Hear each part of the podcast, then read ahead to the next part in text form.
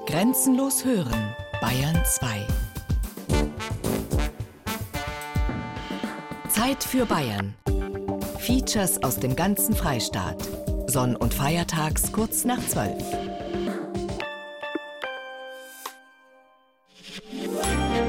Bayern 2.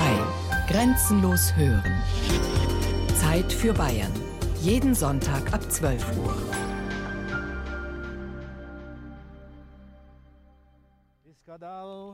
Rabba, Vayom Odivu V'charisai, Vayamelech Malchisai, V'chayaychom Yomaychom V'chay Dechol Beis Yisrael, V'gil Bezman Koref, Vayimra Omein, Yehai, Shemei Rabba, Mavuach Leolam V'Mario, Yispuach V'Shtabach. David Tennenbaum ist im Jahr 2006 mit einer Gruppe überlebender Häftlinge aus den USA zu Besuch in der Gedenkstätte Flossenbürg.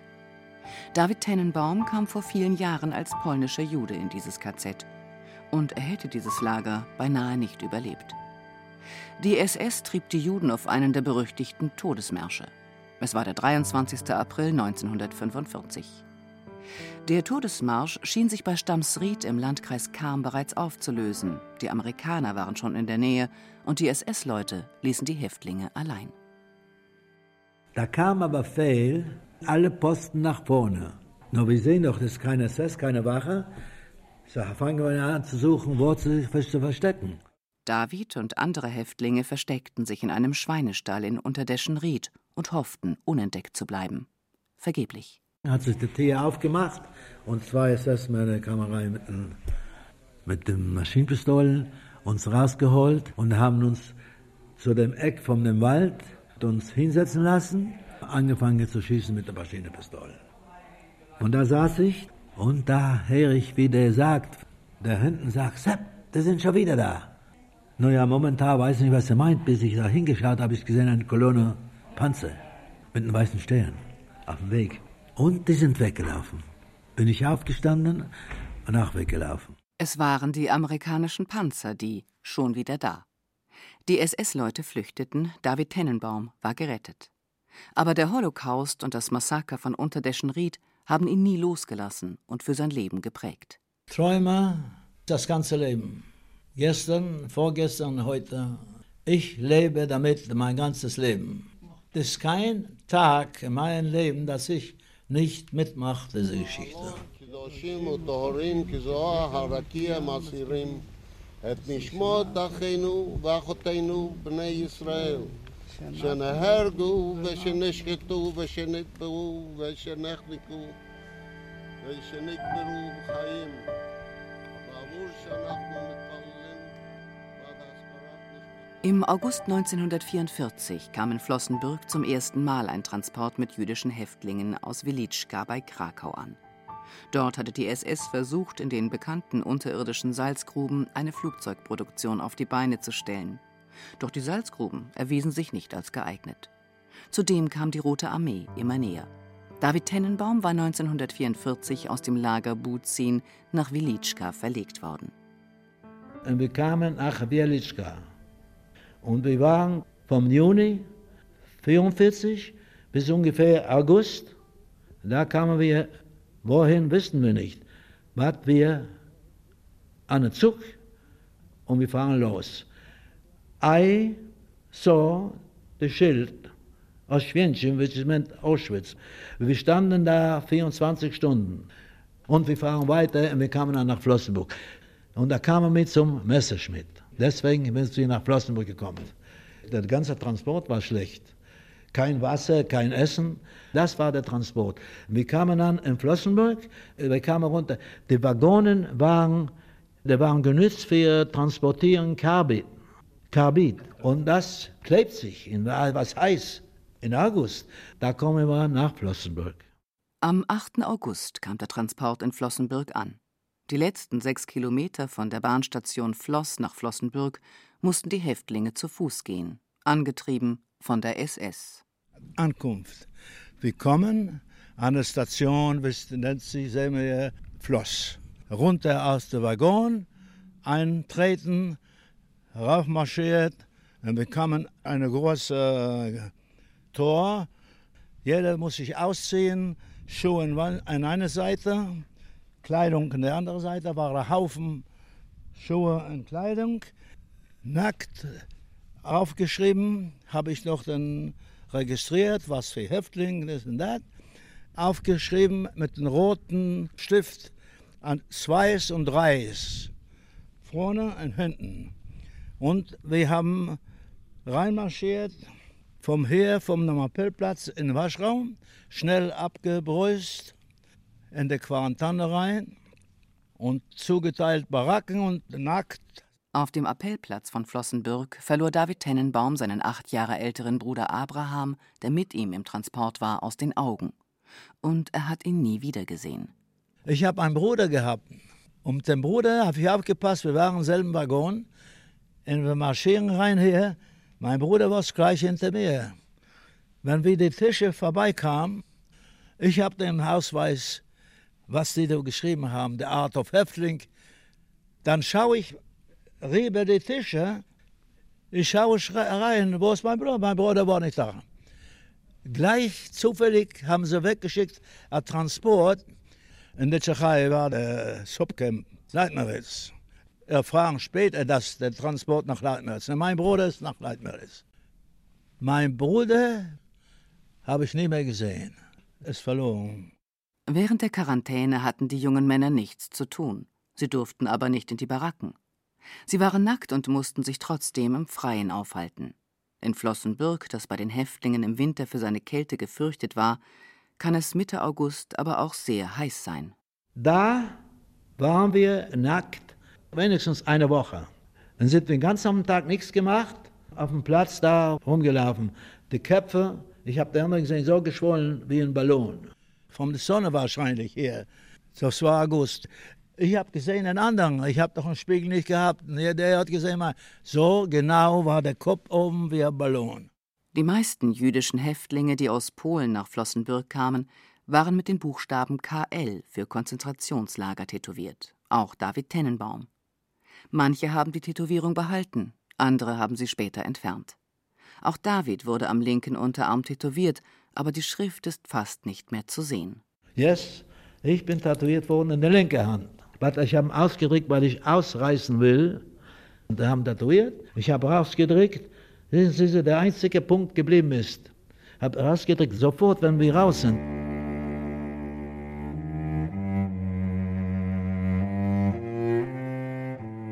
Flossenbürg war nach Dachau das zweite KZ in Bayern. Während Dachau bereits 1933 vornehmlich für politische Häftlinge gegründet worden war, wurde in Flossenbürg erst fünf Jahre später ein KZ eingerichtet. Hier mussten ab 1938 Häftlinge Granit für die Prachtbauten der Nazis abbauen. Überwiegend waren in diesem Lager neben deutschen Häftlingen Männer aus Osteuropa inhaftiert, sowjetische Kriegsgefangene, tschechische und polnische Widerständler, erläutert Gedenkstättenleiter Jörg Skribeleit. Das Konzentrationslager Flossenbürg, im Mai 1938 gegründet, spielt überraschenderweise bei der Verfolgung von Juden aus Bayern oder aus dem Deutschen Reich überhaupt keine Rolle. Bis 1944 können wir tatsächlich nur sehr, sehr wenige jüdische Häftlinge in den Lagerregistraturen nachweisen. Das ändert sich aber fundamental ab August 1944, als der erste große Transport jüdischer Häftlinge nach Flossenbürg eingeliefert wird. Es sind alles junge Männer aus Ostpolen, die mit dem Einmarsch der deutschen Wehrmacht sofort ins Ghetto kommen, mit ihren Familien und vom Ghetto aus in den Zwangsarbeitseinsatz bei Heinkel in diesem Fall, also in der Flugzeugproduktion. Das ist auch ein Grund, diejenigen, die noch nicht 30 Jahre alt sind, die noch kräftig erscheinen, dann zur Flugzeugproduktion ins Reich zurückzutransportieren, nach Flossenbürg, zur Produktion für die Firma Messerschmitt oder für andere Zulieferer in den Außenlagern.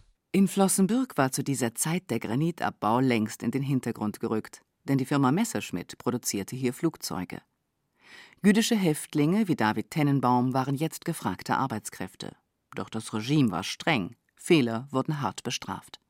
Das bekam auch David Tennenbaum zu spüren. Weil ich ein Bohre zerbrochen habe beim Bohren, eine Bohre, dann habe ich die Strafe 25 gekriegt und bin zugeteilt geworden zur Nachtschicht. War ich beschuldigt für Sabotage und habe eine Strafe bekommen und die Strafe war nicht bloß der 25, aber auch Nachtschicht. Da kam ich zur Arbeit in der Nachtschicht zu den Nasenrippe, wo ich Nieten reingehaut hat. Eine hat sie mit einer Lufthammer und eine hat gehalten von der anderen Seite, das soll gerade sich, die Nieten sollen sich verschließen, ja. David Tennenbaum bekam die Häftlingsnummer 16386. Er war erst 18 Jahre alt und wurde deshalb in Block 19 verlegt, den sogenannten Jugendblock. Die Zustände waren hier aber keinesfalls besser als in den anderen Blocks. In der Mitte war sein Waschraum und jeden Tag, wenn wir raus sind, war sein Haufen Torte in Flossenburg. Jeden Morgen, wenn wir rauskommen, da musst rein in den Waschraum sich waschen. Eine ganze Haufen Torte, jeden Morgen. Und da waren mit uns in der Baracke Russen, da haben die geschaut, welche noch warm war, haben die Leber rausgenommen und haben die Leber gebraten und gegessen. Das habe ich selbst gesehen. David Tennenbaum machten nicht nur diese Strafen zu schaffen. In der Endphase war das Lager, das für 5000 Häftlinge gebaut war, mit 15.000 Gefangenen heillos überfüllt. Zu viert schliefen die Häftlinge auf einer Pritsche. Das Schlimmste war das Schlafen, vier zu einem äh, nicht zu essen. Der Appell war schlecht Winter. Wir waren doch den ganzen Winter. Wie kann er Unterwäsche? Der Anzug war doch am Papier. Das war doch aus Papier gemacht. Keine Schuhe. Wenn David Tennenbaum über Flossenbürg sprach, betonte er immer wieder den Hunger, der ihn auch nachts nicht schlafen ließ. Der alte Mann erzählte, dass er sich als junger Häftling mit Liedern tröstete, die er selber getextet hat. Der Hunger und das Appell stehen und die Kleidung im Winter, der Schnee in der Kälte. Natürlich Hunger, immer Hunger, immer Hunger. Kann nicht einschlafen vom Hunger, kann nicht einschlafen. Da habe ich zwei Lieder gemacht, zwei Lieder. In Jiddisch, Erz nicht verloren, kann man nie erleben. Das, was Fremde haben zu genommen, sei umgeben. Up Erz Yisroel, es wird dazu helfen, der Malech Mechuel. Die jüdischen Häftlinge zählten zusammen mit den Gefangenen aus der Sowjetunion zur untersten Stufe der Lagerhierarchie und wurden von SS und Kapos am schlechtesten behandelt, bestätigt Gedenkstättenleiter Jörg Skribeleit. Die haben die wenigsten Essensrationen, sie sind in den gefährlichsten, todbringendsten Arbeitskommandos, sie sind in den überfülltesten Baracken und sollen tatsächlich nicht überleben. Also das heißt, die sind einem unglaublichen Arbeitsdruck, Verfolgungsdruck und Überlebensdruck hier in Flossenbürg ausgesetzt. Entsprechend ist die Todesrate. Im Block 19 führte der Blockälteste Gieselmann, den die Häftlinge als Antisemiten beschrieben, ein sadistisches Regime. Die SS hatte Gieselmann eingesetzt, um für Ordnung zu sorgen. Eines seiner Lieblingswörter war Drecksack.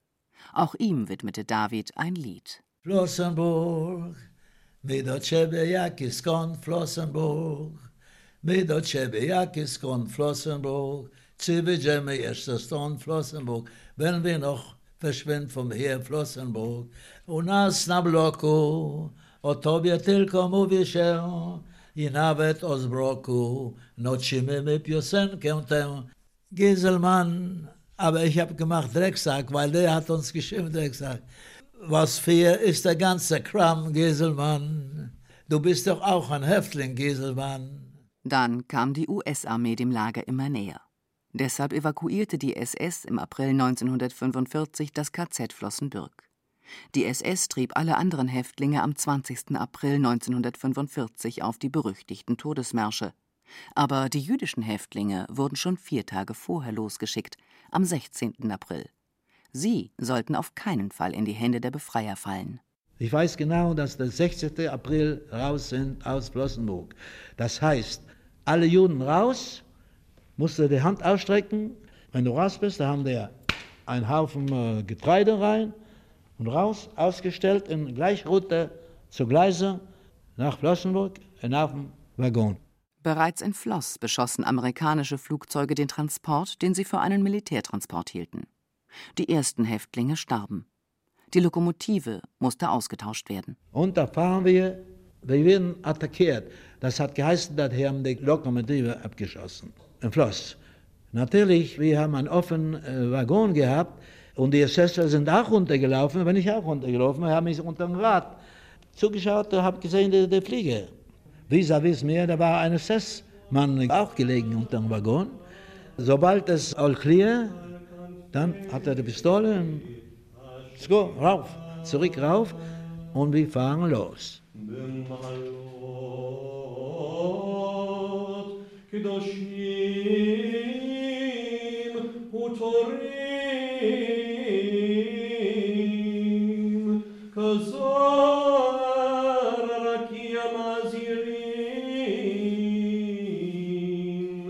In Schwarzenfeld im Landkreis Schwandorf wurde der Zug erneut angegriffen. Abermals hielten ihn die amerikanischen Tiefflieger fälschlicherweise für einen Truppentransport. Schwarzenfeld steht für ein tragisches Kapitel KZ-Geschichte. Keiner der jüdischen Häftlinge, der diese Tragödie überlebt hat, hat Schwarzenfeld je vergessen. Auch David Tennenbaum nicht. Vier Flugzeuge attackieren wieder. Da haben wir Postenkette gemacht an beide Seiten. Wenn du runter wolltest, dann bist du gleich erschossen worden. Und da wir standen und die Flugzeuge attackieren den ganzen Tag. Geschossen und wir haben viel, viel verloren. Viel verwundet, vertotet. Na, wenn es war alles, alles clear, vorbei, dann, es war schon ein bisschen dunkel geworden, dann heißt es, alles, wer marschieren kann, runter. Nach dem Angriff erschoss die SS die Verletzten und die Häftlinge, die fliehen wollten oder jene, die versuchten, sich in dem Chaos irgendetwas Essbares zu organisieren. Der Angriff der Alliierten war ein Irrtum, die Erschießung durch die SS ein Verbrechen. David Tennenbaum sah selbst, wie zwei Häftlinge erschossen wurden. Die haben weggeschossen, wenn du irgendwas gemacht hast, was dir nicht gepasst hat. In Schwarzenfeld, da haben welche Jungs geschnappt, den Rucksack in, in was zum Essen rausgesucht, rausgeholt. Die sind drauf, die SS zurückgekommen, die haben die Jungs genommen, gleich bei der Haare und weggeschossen, einem nach dem anderen. Zum Eck auf dem Waggon, so mit der Pistole gehalten beim Kragen und so mit der Pistole geschossen und runtergeschmissen. Ich hab's alles gesehen, ich war da. Verwundete wollte die SS nicht mitschleppen. Das war ihr zu mühsam. So wurden die Verletzten mit den Toten weggebracht und erschossen. Wenn wir angetreten haben, da war ein Wagen mit zwei Rädern, solche Schubkarren mit zwei Rädern, mit zwei großen Stangen. Dann haben die alle Verwundete und Tote draufgelegt zusammen und da haben sie irgendwo weggeführt, weil wir wussten nicht wohin. Und wir sind rausmarschiert. Und da haben wir angefangen zu marschieren. Und das bekam der Tote Marsch. Konzentrationslager Schwarzenfeld.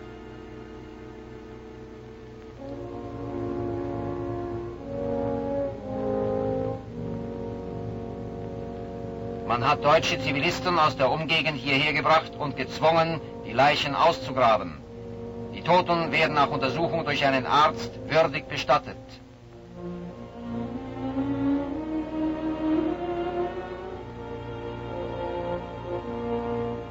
Das waren einst Menschen. Sie starben schweigend. Sie durften nicht leben, weil sie in ihrem Herzen an Freiheit und Menschenwürde glaubten.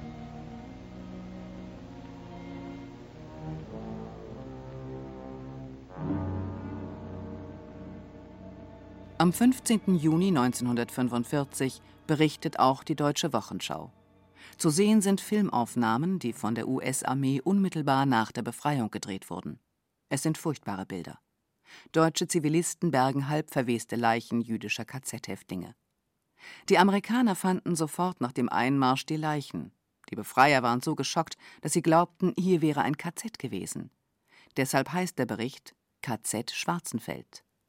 Die Signal Corps, Dokumentationseinheiten der US-Armee, zeichneten das Geschehen minutiös auf, sagt Fritz Ulrich von der Stiftung Bayerische Gedenkstätten. In Schwarzenfeld sterben 133 Häftlinge in unmittelbarer Nähe des Bahnhofs. Sie werden dann auf Geheiß des Bürgermeisters in einer örtlichen Grube in der Nähe der lokalen Müllkippe, muss man mehr oder weniger sagen, provisorisch begraben. Die Amerikaner, die dort einmarschieren, bemerken das sofort und haben als erste Reaktion darauf den Plan, diesen Ort exemplarisch zu bestrafen. Das wird nur dadurch verhindert, dass ein Deutsch-Amerikaner, der als Priester im dortigen Kloster Schwarzenfeld wirkt, der Viktor Koch, den Amerikanern entgegengeht und eben auf Englisch sich mit ihnen verständigen kann und ihnen klarzumachen versucht, dass das nicht die Schuld der Zivilbevölkerung war, sondern der SS. Daraufhin wird angeordnet, dass die Toten in würdiger Weise auf dem örtlichen Friedhof bestattet werden. Diese Bestattung wird auch durchgeführt. Heute besuchen immer wieder ehemalige jüdische Häftlinge aus aller Welt den Bahnhof von Schwarzenfeld, den Ort der Tragödie. Meist sind sie Gäste beim Treffen der Überlebenden, das alljährlich im Juli in Flossenbürg stattfindet. Sie wollen zu den verhängnisvollen Orten ihres Todesmarsches zurückkehren, jenes Marsches, den sie selbst auf wundersame Weise überlebt haben. Aber auch Einheimische kommen dazu. Ich bin Einheimischer Hochmut Ottmar, Schwarzenfeld. Und äh, ich war damals acht Jahre und haben die Verletzten gesehen, die sie auf der Straße oder auf dem Weg gelegen sind. Er, mein Schulkamerad, wir waren im gleichen Haus und haben das beobachtet. Ne. Und wir haben gesehen, wie sie die Verletzten ausgeladen haben von den Gitterzügen. Ne. Und einen habe ich gesehen, der hat die beiden Füße weg gehabt. Ja, ne. weggeschossen. Und ja, wie wir das gesehen haben, und die Soldaten haben uns dann weggejagt, ne. Ja. einen Warnschuss abgegeben, ne. dass sie mich natürlich geflüchtet. Ne? Die Zeitzeugen aus Schwarzenfeld bestätigen, was die ehemaligen Häftlinge berichten.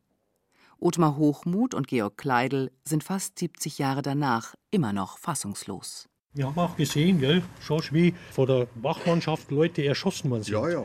Die ja, also schwer verletzt waren. Das haben wir also auch mitbekommen. Häftlinge, die aus dem Waggon rausgekommen haben, die verletzt waren, die sind sofort erschossen worden. Und etliche, die sind neu in die Beiwa. Die haben ja gewusst, da gibt es irgendwas zu essen, Kartoffeln und Getreide. Die sind auf der hinteren Seite neu und wenn sie vorne rausgekommen haben, haben die auch wieder von den Wachmannschaften erschossen worden. Auch Monika Leitner ist zum Bahnhof gekommen. Sie war 1945 acht Jahre alt. Die Ereignisse von damals haben sie nie losgelassen. Ihr Vater wagte sich nach dem Angriff aus der Sicht der SS zu weit vor und sie fürchtete um sein Leben. Da hat einer gewimmert und geärmert und dann haben wir halt da hingegangen und da ist einer gelegen und der hat da einen Fuß abgeschossen gehabt oder geblutet und hat halt geärmert. Und mein Vater hat Zigaretten gehabt, weil er geraucht hat. Und dann hat er immer nach der Zigaretten hergelangt. Dann hat es mein Vater gegeben. Und in dem Moment ist einer gekommen und hat ihn schon das Gewehr ins Kreuz gehalten. Ich habe mich bei meinem Vater recht viel größer war ich auch noch nie. Ich habe mich da an seinen Oberschenkel hingehängt und habe geschrien wie am Spieß, weil ich Angst hatte um meinen Vater. Und dann hat er gesagt, hau ab, mit deinem Bankert, sonst drücke ich an. Na ja, dann sind wir gegangen und im Gehen hat er dann und nachher gesagt, das hast dein Back zum Verdanken, weil sonst hätte ich gedruckt. Alle hören gespannt zu. Monika Leitner ist auch Augenzeugin des Massakers, das die SS hier nach dem Angriff angerichtet hat. Da kracht's aber. Ja, wir Kinder wieder raus. Auf jeden Fall sind wir da wieder gestanden und da haben sie es dann hingestellt oder hingelegt und haben es erschossen und haben dann umgefallen. Und da sind zwei Pferdefuhrwerke gefahren von Schwarzerfeld und haben es da aufgeladen. Dann haben sie es durch Schwarzerfeld durch und da unten an der Naab dann war ein großes Loch und da haben sie es rein. Mir haben die Bilder noch so lebendig, wenn ich da rede davon, da sehe ich das vor mir. Genauso wie ich da mit meiner Mutter da runter bin, weil da noch in dem Schiedloch Hund drauf waren. Und dann hat meine Mutter gesagt, wir sind aufs Feld gegangen da runter. Und dann hat sie gesagt, geh auf die Seiten rüber und schau nicht darüber. Ja, du schaust halt doch rüber als Kind. Und da waren Hunde drauf auf dem Haufen und haben da gescharrt und dann hat er so einen Arm mit der Hand rausgeschaut.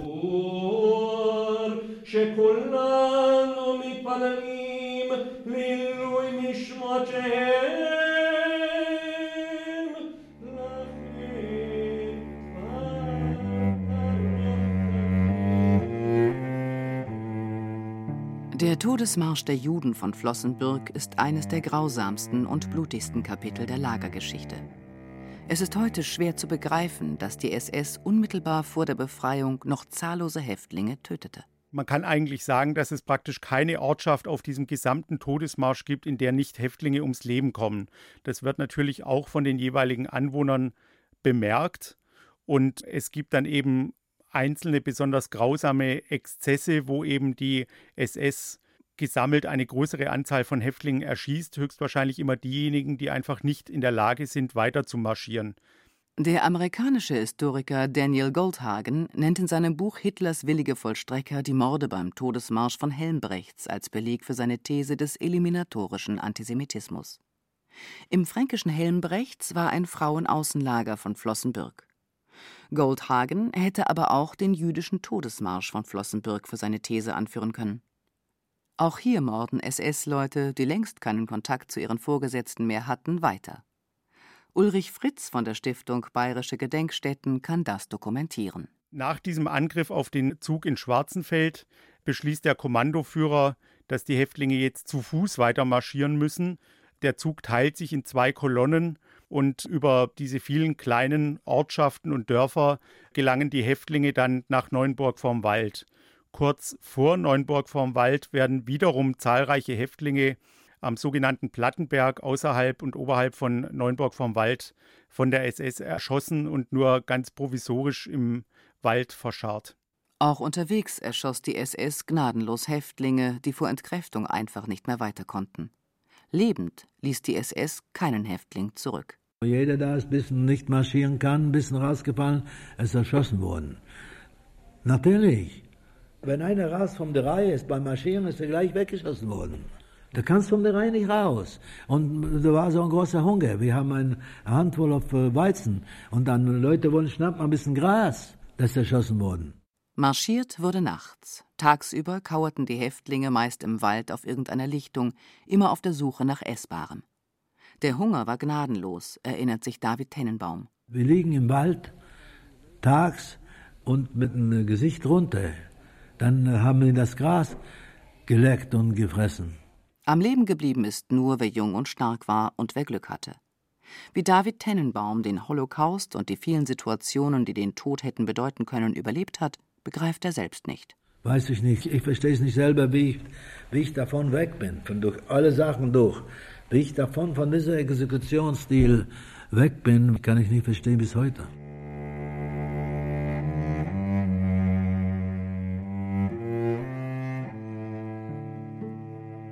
In Neuenburg vorm Wald erinnert heute ein Ehrenfriedhof an die jüdischen Opfer dieses Todesmarsches. In Wetterfeld steht ein Denkmal, ebenfalls auf dem Friedhof in Kam. Aber viele Gedenksteine, die nach dem Krieg entlang dieser Routen des Todes errichtet wurden, sind verschwunden. Die meisten Orte wollten diesen Makel loswerden. Manche haben sich sogar sehr aktiv darum bemüht, dass äh, dieser Makel verschwindet. Man darf nicht vergessen, dass ja die Amerikaner angeordnet haben in vielen Orten, dass die Opfer dieser Todesmärsche mitten im Ort bestattet werden, in Pleistein zum Beispiel, auch südlich von Flossenbürg gelegen. Und dort hat die lokale Bevölkerung und haben die lokalen Verantwortlichen sehr stark darauf hingewirkt, dass diese Toten aus der Ortsmitte verschwinden, dass die also auf einen anderen Ehrenfriedhof, nämlich in Neuenburg vom Wald, ähm, umgebettet werden. Es geht zum einen darum, diese Verbindung mit den Grausamkeiten der Konzentrationslager äh, aufzulösen und es geht einfach auch darum, die belegten Liegenschaften anderweitig zu nutzen. Und der Effekt davon ist natürlich, dass das Bewusstsein, die Erinnerung an diese äh, Vorkommnisse verschwindet. Unter dem Eindruck dieser Menschheitsverbrechen wurden entlang der Todesmarschroute viele kleine Denkmäler errichtet. Die meisten sind verschwunden, hat Ulrich Fritz bei seinen Recherchen vor Ort festgestellt. In der ersten unmittelbaren Nachkriegszeit befinden sich auch einige Überlebende in Schwarzenfeld und die ersten Erinnerungszeichen, Gedenksteine, die sind einzelnen jüdischen Opfern gewidmet aber deren Namen geraten dann sehr schnell in Vergessenheit, nachdem eben die letzten jüdischen Überlebenden Schwarzenfeld verlassen haben.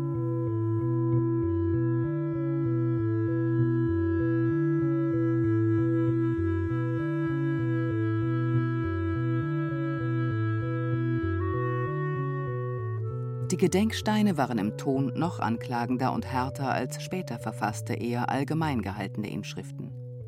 Auf einem schwarzen Obelisken stand in Deutsch und Hebräisch Hier ruhen 140 Juden, die von SS-Banditen ermordet wurden. Gott reiche das unschuldige Blut deiner Sklaven. Und auf dem Gedenkstein für David Rosenberg, der im Alter von 18 Jahren am 19. April 1945 in Schwarzenfeld erschossen worden war, hieß es Gott reiche die Kinder Israels. Auch in Schwarzenfeld wurden die Leichen der ehemaligen Häftlinge exhumiert. Diese Toten kamen aber nicht nach Neuenburg vom Wald, sondern auf den Ehrenfriedhof, der auf dem Gelände des ehemaligen Konzentrationslagers Flossenbürg errichtet wurde. Was in Schwarzenfeld zurückbleibt, ist lediglich ein kleiner Gedenkstein, der bis heute zu sehen ist und der an 184 Opfer der NS-Diktatur im weitesten Sinne erinnert. Aber das konkrete Ereignis, dass hier also ein Transport mit KZ-Häftlingen durchgekommen ist, dass hier 133 in Schwarzenfeld ermordet wurden, das ist diesem Gedenkstein nicht mehr zu entnehmen.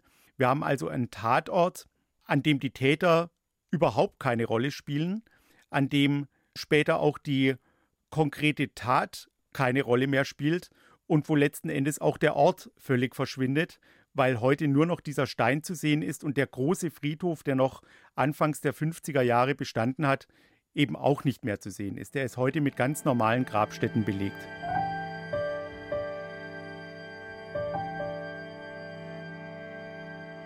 Auch die Kolonne von David Tennenbaum erreichte Neuenburg vorm Wald. Aber nach kurzem Aufenthalt marschierte sie weiter nach Stamsried, ein Dorf im Landkreis Kam. In Neuburg hat es geregnet, ganz schlimm geregnet. Und da alles wird schwer. Wir haben ein bisschen gestanden in Neuenburg und wir sind in der Mittenstadt in Neuburg alles so hingesetzt in Regen, in der Nass. Und das war ganz schwer wieder aufzustehen. Bei Kammerbefehl sind wir aufgestanden und wir haben wieder angefangen zu marschieren, bis wir kamen in einen Dorf, hat sich herausgestellt, das war Stamsried. Und da haben sie uns in zwei Scheunen reingelassen. Die Häftlinge konnten im Stroh schlafen und ihre durchnässte Kleidung trocknen. David Tennenbaum dachte, dass es erst im Schutz der Dunkelheit weitergehen würde, aber schon am nächsten Morgen mussten sie den Marsch fortsetzen. Die Kette von ausgehungerten Elendsgestalten setzte sich wieder in Bewegung. Plötzlich kommt ein Befehl, alles raus, schnell, schnell, schnell, alles raus. Kamen wir raus, eintreten, und nicht gewartet und die uns angefangen zu marschieren, schnell. Und äh, kamen wir durch Stammsried und gleich bei der Ende auf dem Dorf, da standen eine Reihe Frauen.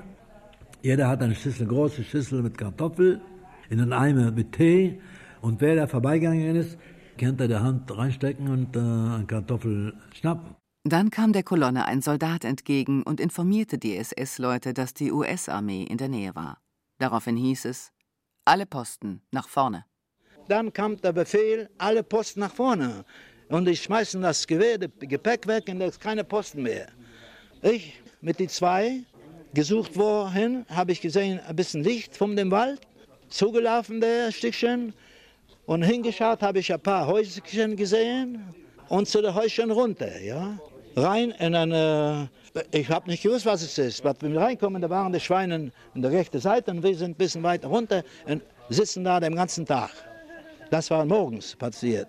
Ein Zivilist kam rein und stellt einen Topf Kartoffeln und geht raus, ist weg. Wenn der hingestellt den Topf hat, wir haben niemanden getraut. So, ich war der Älteste, haben versucht, wo sich zu verstecken. Da hat sich der Tee aufgeprallt und die zwei Sessel sind rein und haben uns rausgeholt. Alles raus. Die SS-Leute holten David Tennenbaum und seine Freunde aus dem Schweinestall, in dem sie sich versteckt hatten. Sie trieben alle Häftlinge zusammen, deren sie habhaft werden konnten. Die dachten, der Marsch würde nun in Richtung Süden fortgesetzt, doch in einem nahen Waldrand müssen sich die Häftlinge hinsetzen und die SS-Leute beginnen zu schießen. Und haben uns rausmarschiert durch eine Wiese, rauf in irgendwo in ein Waldeck und haben uns hinlegen, alle. Da waren drei. Eine Sessel hinten, in der andere in Front, der andere war mit dem Rücken zu dem Weg. Die haben angefangen zu schießen von der Seite. Der nächste zu mir war ein Junge, was ich ihm gekannt habe. Mit einmal, der, der, der Junge hat mich beschnappt und, und äh, hat geschrien in Jiddisch, rette mich, das letzte Wort. Das heißt, er hat mich beim Fuß geschnappt, rette mich. Und da habe ich ein bisschen den Kopf aufgehoben, da, da war ganzes Kopf zerschmettert. Na, ich bin der Nächste, da schreit der vom hinten, Sepp, da sind schon wieder da. Und da habe ich den Kopf hochgelenkt, da sind ein Kolonne Panzer. Wenn der aufgeht zu schießen, bin ich weg. Als die SS-Leute die amerikanischen Panzer sehen, flüchten sie. David Tennenbaum ist gerettet. Er war einer der wenigen, die überlebt haben. Diese Geschichte wurde zum Trauma seines Lebens. Und da saß ich, hat er mich noch geschnappt beim Bein. Rette mich. Das waren seine letzten Worte, ich vergesse es nie. Da habe ich mir hingeschaut, der ganze Kopf kaputt so. Und da höre ich, wie der sagt, der hinten sagt, Sepp, die sind schon wieder da. Naja, momentan weiß ich nicht, was er meint. Bis ich da hingeschaut habe, habe ich gesehen, eine Kolonne Panzer mit einem weißen Stern auf dem Weg. Und die sind weggelaufen. Bin ich aufgestanden und auch weggelaufen. Immer wieder erzählte er von diesem Verbrechen, immer wieder fuhr er nach Unterdeschenried. So auch mit der Gruppe amerikanischer Juden, mit der er 2006 nach Flossenbürg gekommen war. Während ein Gewitter tobte, erzählte David seine Geschichte von damals. Okay? Yes. One into the other. Right. They start shooting from one side, and I happen to be the last tree from this farm we took out. The group which was standing in the front that I told you by the well. Okay. They included that in, the, uh, in this group, and uh, we were the last tree, and we marched up here. They laid us down on the ground. Luckily, I was the last one they start shooting from the other side. Somebody grabbed my leg and said, Ratava. That was Beku Briggs, a neighbor boy which I knew from my hometown. While I said Ratava, so you lifted your head a little bit, I saw his, his head all split. At the same moment, this is seconds, this guy hollers to the guy, Sepp, wir sind schon wieder da. And they, he jumps over. So I lift my head and I see the things. So I run. I don't know where he went. I ran as far as I could run. David Tennenbaum erlebte das Massaker kurz vor der Befreiung wie einen Albtraum. Aber leider war das Geschehen Realität. Immer wieder kehrte er in das Anwesen unter der Schenried Nummer 4 zurück, zu dem Schweinestall, in dem er sich damals versteckt hatte. Er hatte Fotos dabei, die den nun längst ergrauten kleinen Mann damals in Unterdeschenried zeigen, mit schwarzen Haaren und Vollbart. Josef Bruckmüller und Veronika Schreiber, die Kinder des damaligen Bauern, sind nach dem Krieg geboren. Aber sie kennen natürlich den Gast aus Amerika, der fast jedes Jahr im Juli kommt. Sie kennen David und seine Geschichte. Von Kindheit auf. Weil es ist so oft erzählt worden, dass man das eigentlich gar nicht vergessen kann. Das hat der Vater immer wieder erzählt, ja. Der hat unser Vater schon x und x Mal erzählt.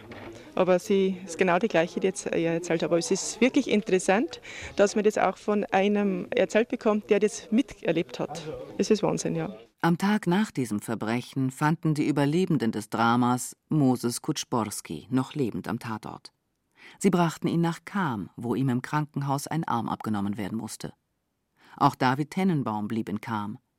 Drei Wochen später vernahm David in der Stadt plötzlich eine laute Stimme, die ihm bekannt vorkam. Es war jener Sepp mit bürgerlichem Namen Josef Wurst, einer der SS-Männer, die am Massaker von Unterdeschenried beteiligt waren. Den Wurst schnappe ich und kam auf den Marktplatz, kommen raus von der Metzgerei Wagner. Und wenn ich stehe und der kommt näher, natürlich bin ich rauf auf ihm und er hat ein Messer bei sich gehabt so das Mädchen hat angefangen zu schreien. Natürlich, da war schon die Zeit und die MPs sind rum und rum und uns alle, den ganzen Haufen, zu der CIC. Die amerikanische Militärpolizei nahm zunächst alle mit. Tennenbaum beschuldigte Josef Wurst, an dem Blutbad in Unterdeschenried beteiligt gewesen zu sein. Doch der leugnete, bestritt sogar bei der SS gewesen zu sein und legte ein Papier vor, das ihn als entlassenen Kriegsgefangenen auswies. Aber der Offizier sagt, er muss ihn freilassen. Als Kriegsgefangener kann er ihn nicht halten. Das heißt, er glaubt ihm oder er glaubt ihm nicht. Als der Offizier von der CIC muss er ihn freilassen. Sage ich, na ich stehe da, sage ich, wenn du ihn freilässt, dann musst du doch mich halten, weil ich ich schlage ihm tot. Er sagte mir, ja, okay, ich halte ihn, was bring mir Nachweise. Tätowiert war der SS-Mann Josef Wurst nicht. Das machte die Beweisführung schwierig. Doch David Tennenbaum ließ nicht locker. Gemeinsam mit seinem Freund Jakob Silbermann gelang es ihm, Josef Wurst in einem unbeaufsichtigten Moment zur Rede zu stellen. Aufgemacht und rein, ausziehen, zieh dich raus. Und ich habe so ein Messer gehabt, so ein Luftwaffenmesser. Das war ein Sprechmesser. Zieh dich aus. Nimmt die Jacke runter. Ich suche, ich suche, ich suche. Nichts da, so nichts da. Stiefel aus. Er nimmt runter den Stiefel. Ich nehme den anderen Stiefel, schickel, schickel, fällt raus ein Päckchen, so groß wie Passbilder, ein Pergament, weißes Papier auf dem Boden. Fällt raus. Ich heb's auf, das sind vier Bilder in der SS, you know. Da kam ich rein zu dem Offizier, like this. Beweise, ja? Hier. Genau so. Hier. Und ich hab's aufgemacht. In einem Absatz seiner Schuhe hatte Josef Wurst Fotos versteckt, die ihn als SS-Mann zeigten. Josef Wurst wurde tatsächlich vor Gericht gestellt. Im Dachauer Flossenbürg-Prozess, in dem sich SS-Leute und Kapus zu verantworten hatten, war er der Angeklagte Nummer 52. David Tennenbaum, damals 19 Jahre alt, fuhr von Cham nach Dachau, um als Zeuge in dem Prozess aufzutreten. Er identifizierte Josef Wurst. In den Prozessakten, die im National Archive in Washington aufbewahrt werden, sind seine Aussage und auch das Urteil dokumentiert. Josef Wurst wurde am 22. Januar 1947 schuldig gesprochen wegen Teilnahme an Massengräueltaten im Konzentrationslager Flossenbürg. Das Urteil lautete Death by Hanging, Tod durch den Strang.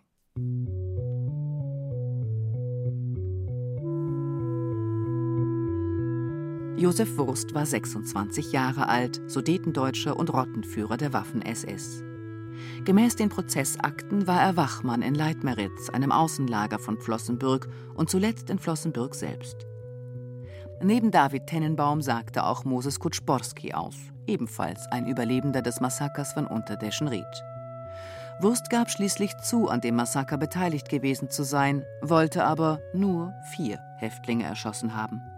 Sein Anwalt machte geltend, dass Wurst auf Befehl gehandelt habe und reichte ein Gnadengesuch ein. Ein Militärgericht hatte das Todesurteil zu prüfen. Es entschied in seiner Verfügung nach Überprüfung aber, dass der Befund und das Urteil bestätigt werden.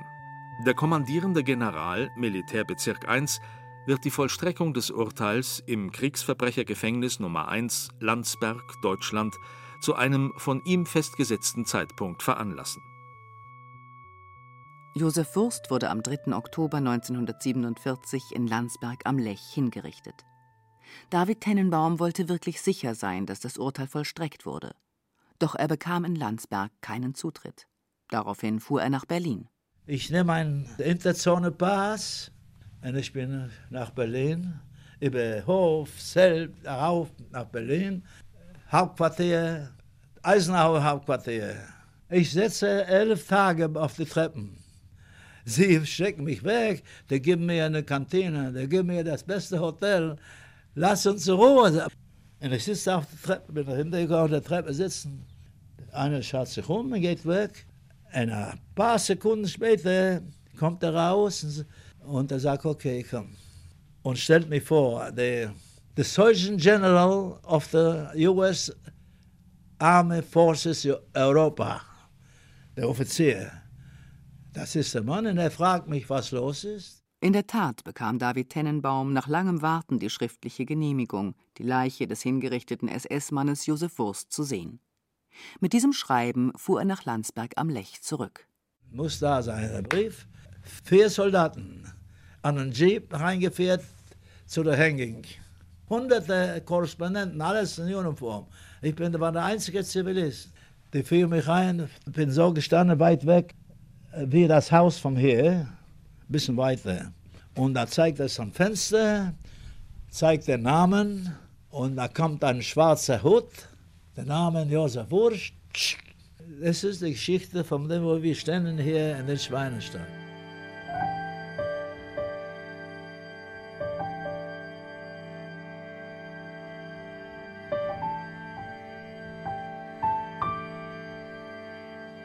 In Cham war die erste Bleibe von David Tennenbaum das Gebäude der Firma Möbel Stauber, erinnerte er sich bei einem Besuch in der Stadt im Jahr 2012, so als wenn es gestern gewesen wäre.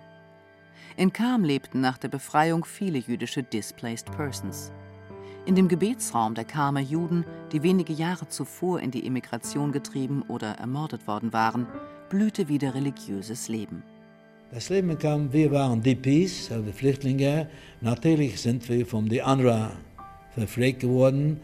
Da war ein jüdisches Friedhof, da war eine Judenstraße jetzt, eine Synagoge ist geschlossen, aber haben es hingerichtet.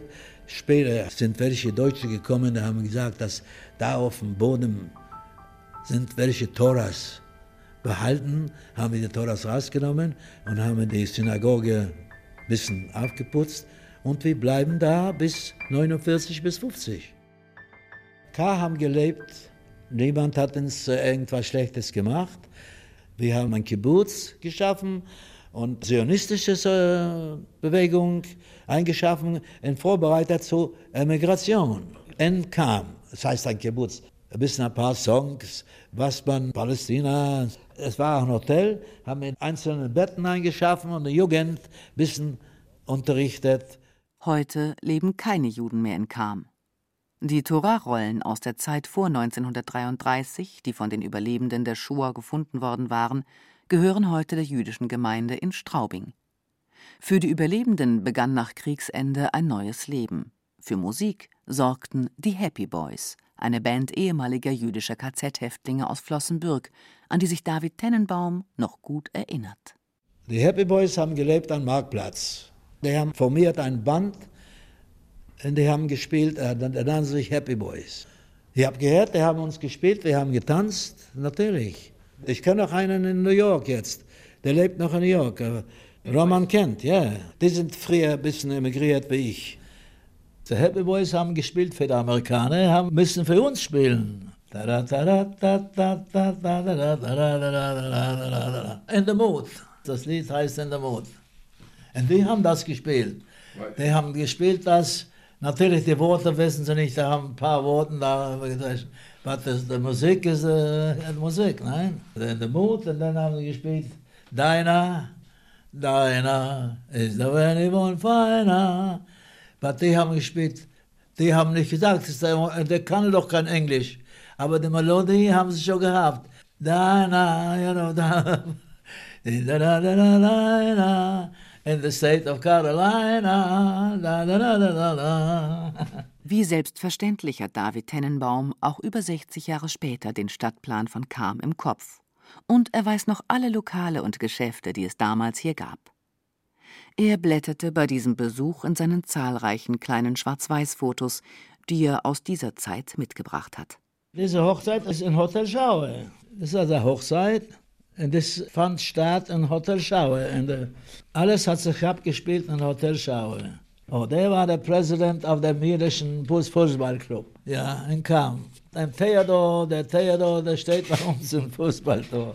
Das war der Sigmund, der ist weg nach Mexiko. Genau, beim Fritz Wittmann im Bräustebel haben wir äh, Mittag gegessen, bayerische Knädels, dann haben wir Maskenball gemacht. Ich bin vielmals zum Kaffee Gottschalk. Am Samstagabend sind wir zum Kaffee Gottschalk. Überschattet wurde das neue Leben bei David von der quälenden Ungewissheit, was aus der Familie geworden war.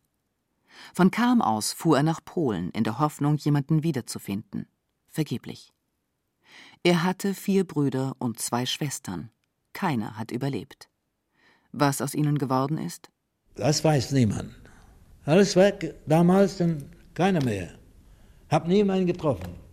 Keinen, bloß ein Cousin ist geblieben. Wie es war, weiterzuleben mit dieser Erkenntnis, dass niemand sonst aus seiner Familie überlebt hat, mit der Trauer, mit dem Schmerz, kann er nicht beantworten. Das ist eine Geschichte. Frage ich selber die Frage. David Tennenbaum ging nach Palästina, kehrte aber nach Deutschland zurück, um schließlich in die USA auszuwandern und sich dort ein neues Leben aufzubauen. Er war ein befreiter Häftling, aber das KZ wurde er nie los. Weil ich verschiedene Schmerzen habe bis heute und keiner weiß, was es ist. Schmerzen. Körperliche Schmerzen jeden Tag, wenn ich aufstehe. Die ganze Jahr. Darum. Und das ist nichts mit dem Magen. Ich habe schon verschiedene Untersuchungen gehabt. Und die Ärzte sagen, du, du, du hast ja, wie glaubst du, du musst damit leben, da kann man nichts machen. Aber David Tennenbaum hatte nach der Befreiung aus den Konzentrationslagern der Nazis und nach dem Massaker von Unterdeschenried auch psychische Probleme. Er wurde in Erlangen unter anderem mit Elektroschocks behandelt. Ich konnte nicht schlafen, ich habe immer die Toten gesehen und immer hat sich vorgestellt, das Hanging, habe ich immer nicht schlafen können, bin raus auf die Straße. Da haben sie beschlossen, dass äh, untersuchen, wo der beste Professor Da sind in Irland gehen, oh, bin ich, bin ich nach Irland gehen. Ein paar Mal bin ich hin und das alles. Wenn du auswanderst nach Amerika, musst du gesund sein. Musst du Zeugnis haben von der Polizei, musst du vom Doktor, alles muss sein in Ordnung.